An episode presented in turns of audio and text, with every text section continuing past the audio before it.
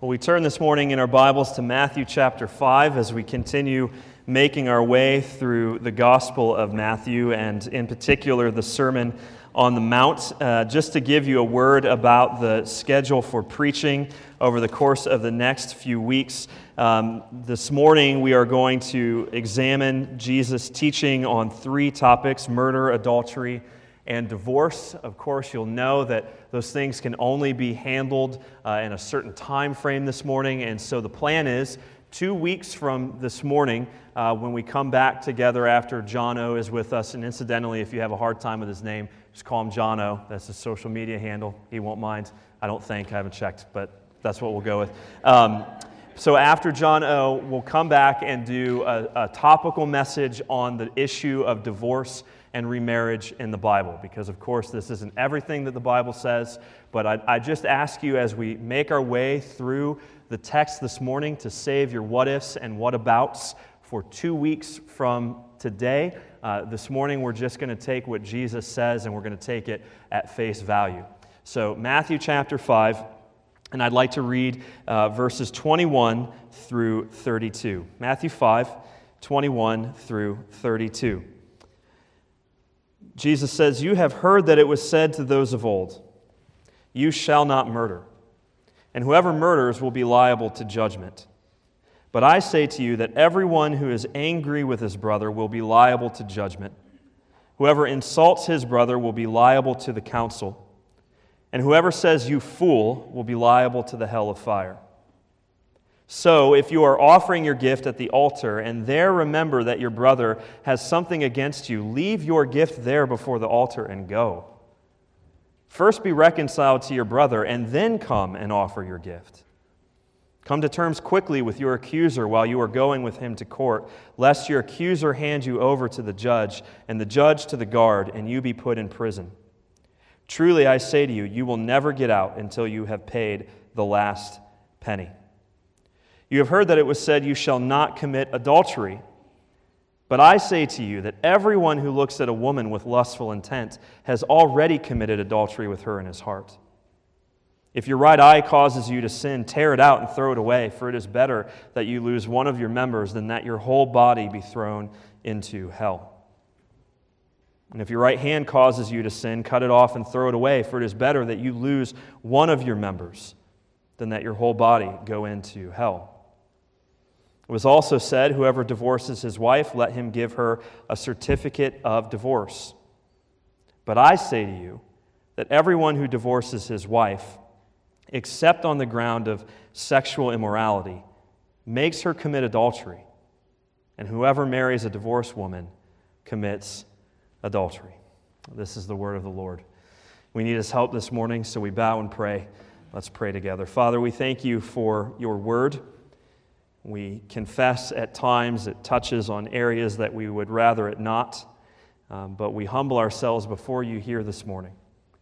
We pray that you would give us eyes to see and ears to hear, that your word would penetrate our hearts, and that it would make us more like Jesus. Father, we pray that as we study your law, that you would help us to remember your gospel so that Christ would be exalted. We pray in Jesus' name. Amen. I wonder if you've ever had that just really relieving experience of having been speeding. No? Okay, just me. Um, having been speeding and finding yourself being tailed by a police officer, almost certain that you're about to be pulled over and get, of course, your first speeding ticket of your entire life and as you watch the police car drive past you, adorned with the name of a neighboring township, you sigh a sigh of relief and say to the person in the passenger seat, He's out of his jurisdiction. Jurisdiction, that area in which someone has the legal right and authority to execute justice. That's the metaphor that one of the reformers uses in discussing the law of God embodied in the Ten Commandments. He says, An earthly king may legislate rules and um, exert his jurisdiction at the level of external acts of sin or righteousness. But a spiritual king, the true king, the king to whom you and I must come, has the right not only to exercise jurisdiction at the level of our external acts, but at the level of our very hearts. In other words, righteousness runs deep. Now, it's been popular to say at times that what Jesus does in the Sermon on the Mount is he raises the bar or the standard of righteousness for his people. I don't think that that's quite right. You remember that last week, or two weeks ago rather, Jesus said, Do not think that I have come to abolish the law or the prophets. I have not come to abolish them, but to fulfill them. It seems to me that for Jesus to stand at, at odds with the law as if it were lax and not strict enough would contradict what he's already just said. Rather, what Jesus is doing in this passage is restoring the right interpretation and therefore the right application of the law of God to the people of God for the glory of God. What the passage tells us in a nutshell is that Jesus here enables and requires his disciples to live out exceeding righteousness, a righteousness that exceeds that of the scribes and the Pharisees in the area of murder, adultery, and divorce. Now, we're going to need to understand before we even embark on this journey through Jesus' teaching on these three topics, we're going to have to remind ourselves of how the Sermon on the Mount began. Because as the heavy lumber of God's law begins to weigh on our hearts, many of us will find ourselves in the space of Matthew 5, verse 3 Blessed are the poor in spirit, or at least we should. We'll be convicted by the searching gaze of the Lord as the law is applied to our hearts. It's not enough simply to be poor in spirit. We come also to Matthew 5 and verse 6 Blessed are those who hunger and thirst for righteousness, for they shall be satisfied. Poverty of spirit makes us convicted, ashamed even, before the Lord in our sin. And a hunger and thirst for righteousness causes us not to be content with our current level of spiritual maturity, but rather to desire to be made more like Christ. This is a gospel grace. I'm accepted, and therefore I obey. I obey the original intent of the law in the areas of murder, adultery, and lust. That's our outline this morning. Three points murder, 21 to 26, adultery, 27 to 30, and divorce, 31 to 32. If you need help remembering the sermon, just remember it under the acronym MAD, which is our outline, and you may very well be apart from the grace of God by the time we're finished. MAD. So let's look first at murder, verses 21 to 26. Jesus says, You have heard that it was said to those of old, You shall not murder, and whoever murders will be liable to judgment. Incidentally, each of these three topics has a similar structure. Jesus begins by telling the people, This is the interpretation that you've heard. He then follows up by saying, But I say to you, here is the proper understanding. And then he follows on with an if or a so that gives us application. So, the interpretation that Jesus tells the people they have heard is, You shall not murder, and whoever murders will be liable to judgment. Never mind the judgment of God, rather, what they taught was the judgment of the uh, Israelite council. You shall not murder. It seems to me that murder is, is almost the line of demarcation in culture between a bad person and a good person. Uh, I was recently watching a documentary uh, about uh, one of the men who was the, the first to ever free climb the dawn wall of El Capitan in Yosemite National Park, a guy by the name of Tommy Caldwell. And if you know anything about his story, he once went to Kyrgyzstan before he climbed the dawn wall and to do a, a, a climb and to be filmed. And while he was there, he and his three friends were captured by Kyrgyz rebels. And in their captivity, at one point, Tommy, in order to save his own life and the lives of those who were with him, took one of the captors and threw him off the edge of one of the mountains. And he says, Immediately my whole world came crashing down on me. Now, never mind the fact that Tommy acted in self defense and didn't in any way violate the spirit of the law, you shall not murder. What was so insightful uh, to me about the way this whole thing unfolded was that instantly those who were with him had to console him and say, quote, You're not a bad person. You're not a bad person. Of course, because if you were to have killed someone, you would be a bad person. In the early 2000s, when I was in college, there was a band who released a song that was entirely blasphemous. I don't quote from it because I enjoy it, I quote from it just to make the point. In which the songwriter is talking about his mother, who had been paralyzed, though she was a follower of Jesus. And the whole song is about how could, how could you love a God that treat treats you like this? One of the lines is, It's not like you killed someone. It's not like you drove a hateful spear into his side, because, of course, had you killed someone, you'd be a bad person and you deserve everything that you're getting. It's not like you've killed someone. Now, the interpretation here that Jesus is countering is this sort of scribe and Pharisee righteousness that says, so long as I don't actually commit murder, I'm free. It's not like I've killed someone. But the question that we want to ask this morning is is that true? Is it really true that it's not like you've killed someone? Because, in the face of this very narrow, very literalistic and legalistic interpretation of the law, Jesus now, verse 22, narrows down to the spirit of the law and the jurisdiction of God's law to our very hearts. But I say to you, here is the authoritative law teacher, I say to you that everyone who is angry with his brother will be liable to judgment. Do you see that that is the exact same consequence that the people taught was applied to murder? Everyone who is angry with his brother is liable to judgment.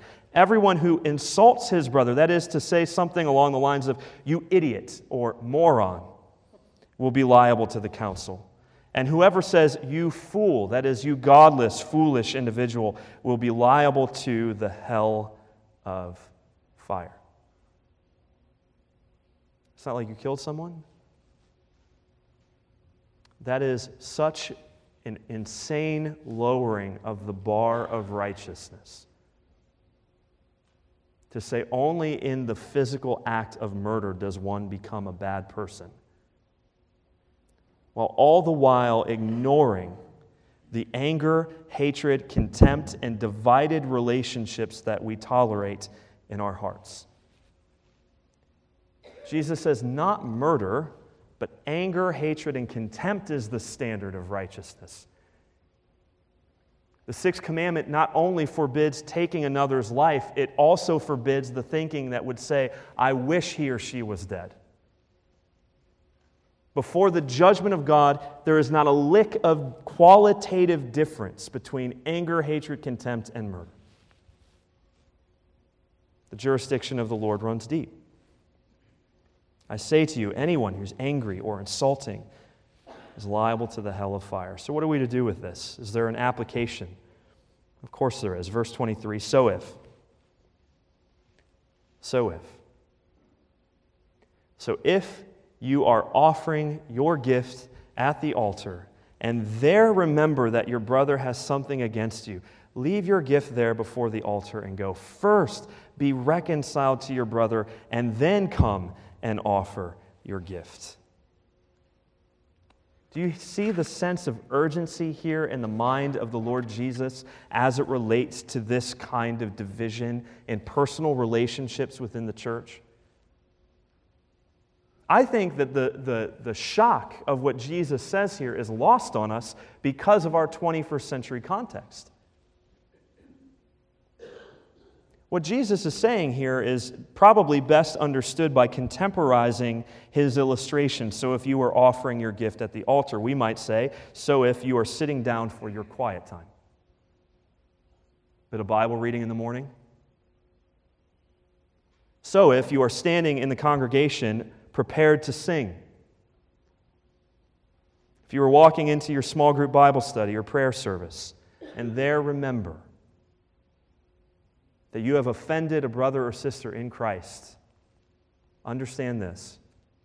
Being reconciled to a brother or sister in Christ is more important than worship. Are the stakes high enough? Jesus is saying it is more important for you to repair broken relationships with other brothers and sisters in Christ than it is to come prepared to worship. And here he stands in line with the Old Testament prophets who would say to the people of God, Do not come and bring your offerings while your lives are filled with injustice. Do not come and worship the God who reconciles if you refuse to reconcile with your brother or sister. There's a sense of absolute urgency, shocking urgency. Leave your gift and go. First be reconciled, then come worship. And he stacks illustration upon illustration. Not only is it more important than worship, it's more important than anything. This is, as my dad would say, first thing in the morning kind of business. Come to terms quickly with your accuser while you are going with him to court, lest your accuser hand you over to the judge and the judge to the guard, you be put in prison. Truly, say to you, you will never get out until you have paid the last penny. We don't need to work hard to figure out how to apply this. We know how to apply this. It's absolutely imperative. If you find yourself here this morning with broken relationships within the church, it's absolutely imperative. It's sin not to be reconciled to your brother or your sister. Three very simple words of wisdom and encouragement for us. There will be some here this morning who will need to take Jesus' words seriously and go and be reconciled to a brother or sister. And by that I mean, at the very least, immediately after the service. I mean, probably in some of our cases right now. This would be a perfect point for people to get up and walk out in the middle of a sermon. Are we going to take Jesus' words seriously or not? Number two, there will be sometimes occasions in which, while we attempt to be reconciled, the offended party will not receive our repentance. At that point, the sin becomes theirs, not ours. Blessed are the merciful, for they will be shown mercy.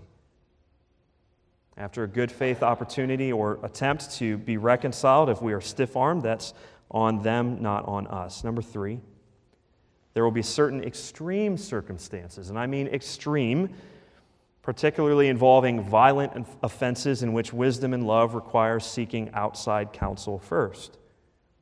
Perhaps a trusted brother or sister in Christ, a staff member, or an elder for the love of the one offended, seek counsel first. It's not like you killed someone, but Jesus says when we harbor bitterness, contempt, anger, and hatred, well, it's almost as if we wished someone were dead. Murder. Secondly, adultery. 27 to 30. Here comes the interpretation of the law. You have heard that it was said, You shall not commit adultery, full stop. The understanding here, of course, is that it is outside of the boundaries of God's permitted sexual uh, experience between one man and one woman in the covenant of marriage to take as a sexual partner the husband or wife of another or to be involved sexually with a man or a woman that is not my spouse. But again, to limit the commandment against adultery, commandment 7, to merely external acts of adultery is scribe and Pharisee righteousness at best, and still an utter disregard for the law of God at worst. Jesus says the authoritative understanding of this commandment against adultery is not merely about what we do in our beds, it's about what we do in our heads. Is this new? Tenth commandment, law of God written on stone you shall not covet your neighbor's house, you shall not covet your neighbor's wife. This is not prudish puritanicalism. This is obedience to Jesus as Lord. What he requires of his believing people is not only purity in the bedroom, but purity in our headspace. Now, the obvious, obvious application to this is our 21st century context. If ever this word were relevant, today is the day. Given the advent of the internet and the way that men and women are, as Romans tells us, inventors of evil, we have a whole host of ways in which Jesus, but I say to you, is perennially relevant. I say to you that everyone who looks at a woman with lustful intent, this lurking, lustful look, has already committed adultery with her in his heart. I'm not talking about understanding and acknowledging human beauty, we're talking about sexual fantasy and the taking of another's wife or another's husband in our minds. With the internet now, with one quick sending of a picture, naked photographs can be blasted out to nearly everyone in our contact list.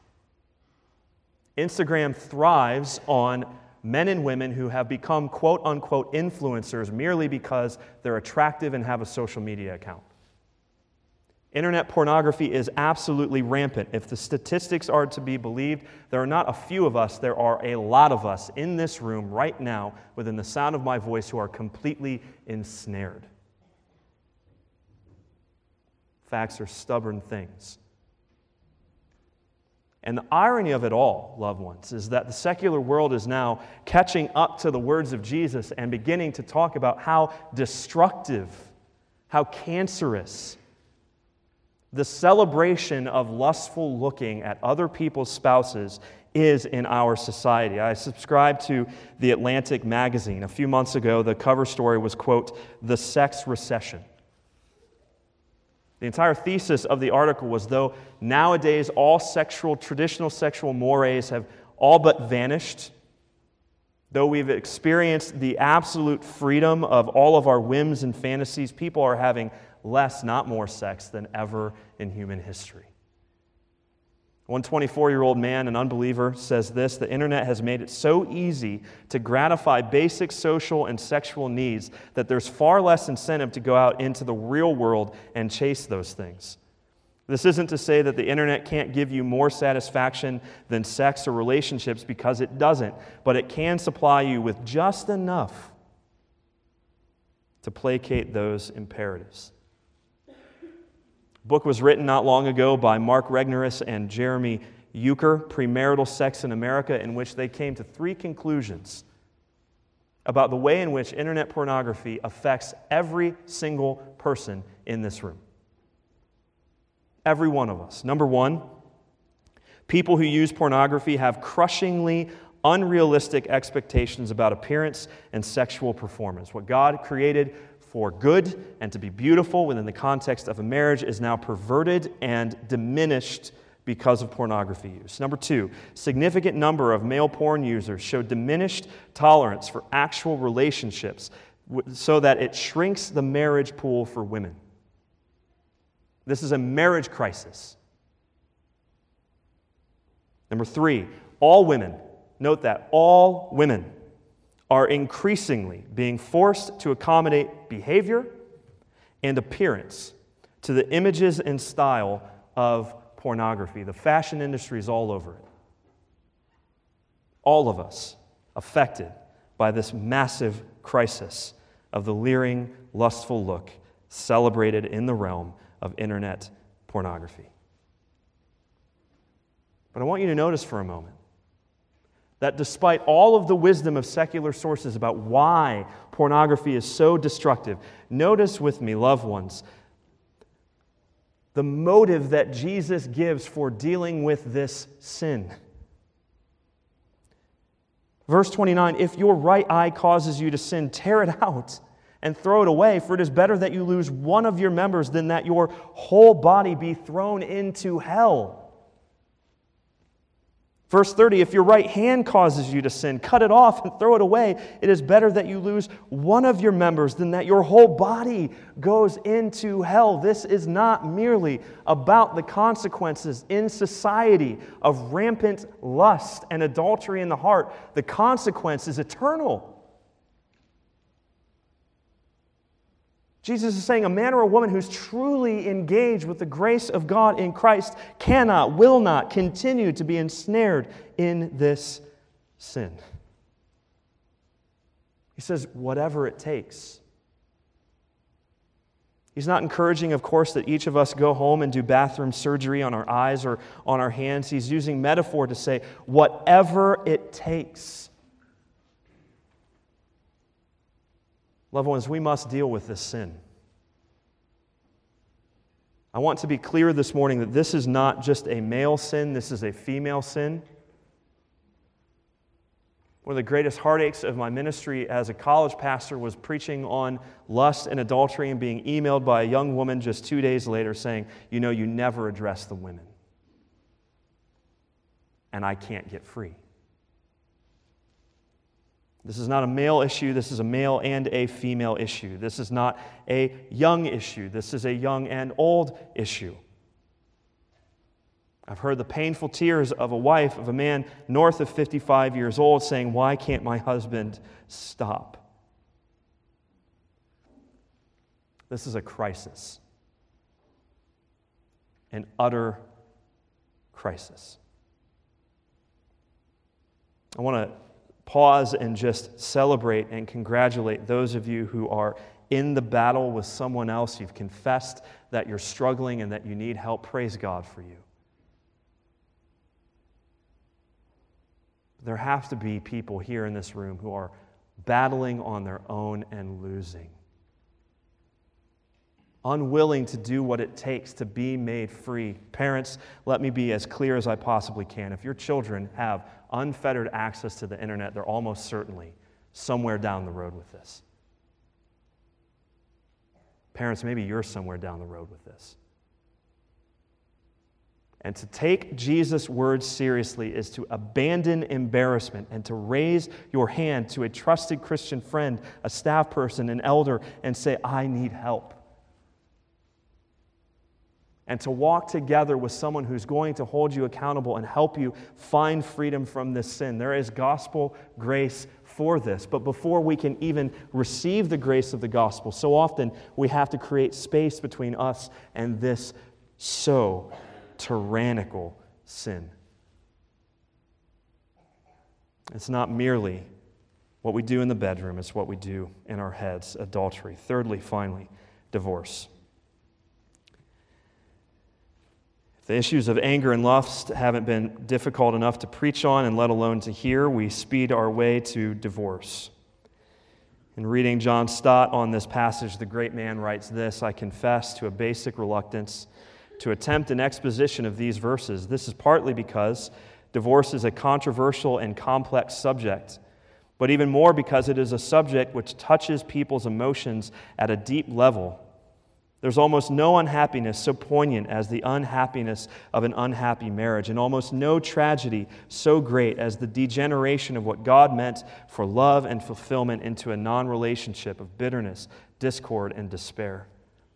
Although I believe that God's way in most cases is not divorce, I hope I shall write with sensitivity, for I know the pain which many suffer, and I have no wish to add to their distress.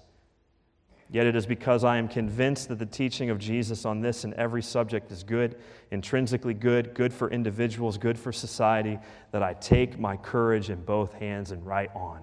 And that sentence alone is why I love John Stott.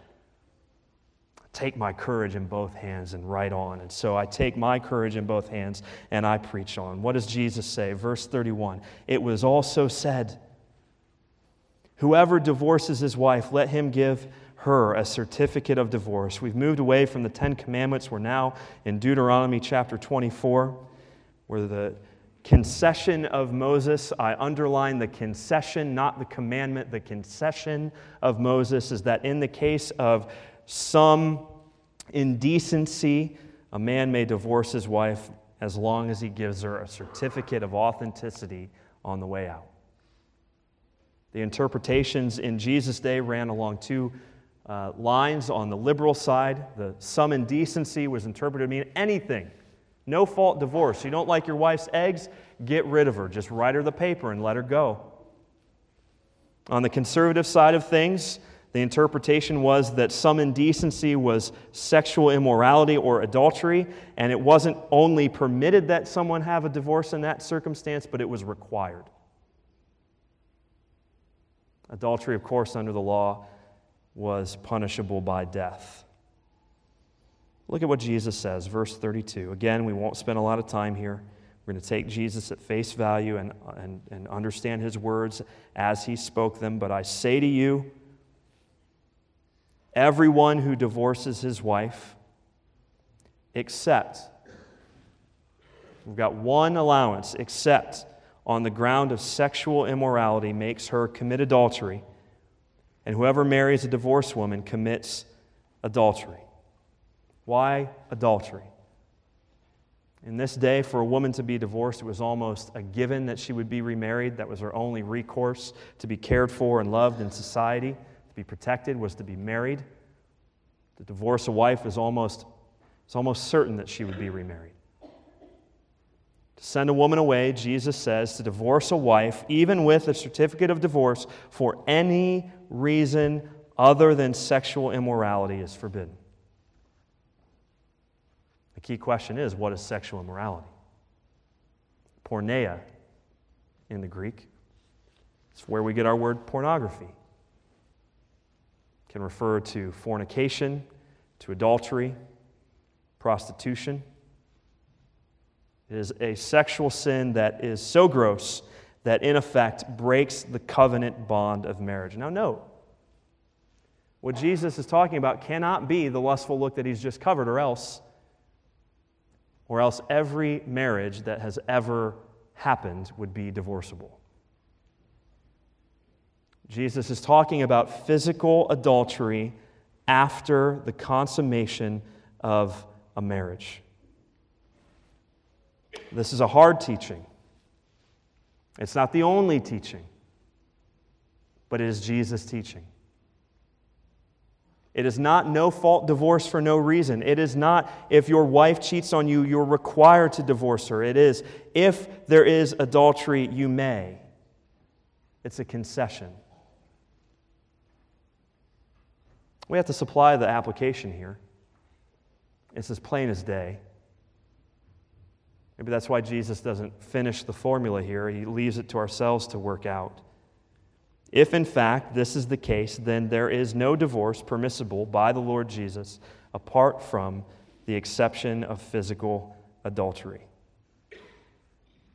And so, my policy as a pastor is never, so almost never, almost never to counsel divorce.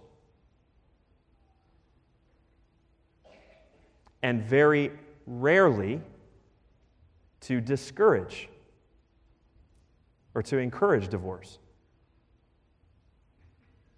And the question is why? Loved ones, the marriage covenant is just that it is a covenant. It's not, as Tim Keller has said, a contract, it's a covenant.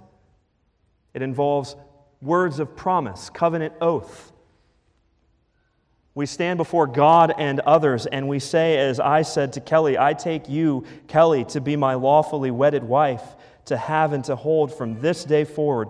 Underline this for better, for worse, for richer, for poorer, in sickness and in health, until death do us part. That's a promise. In uttering those words, I gave myself solely and reservedly to Kelly until the day that I die. And I can't believe it. She said the same thing back to me. I mean, I'll tell you what, if you didn't believe in miracles before.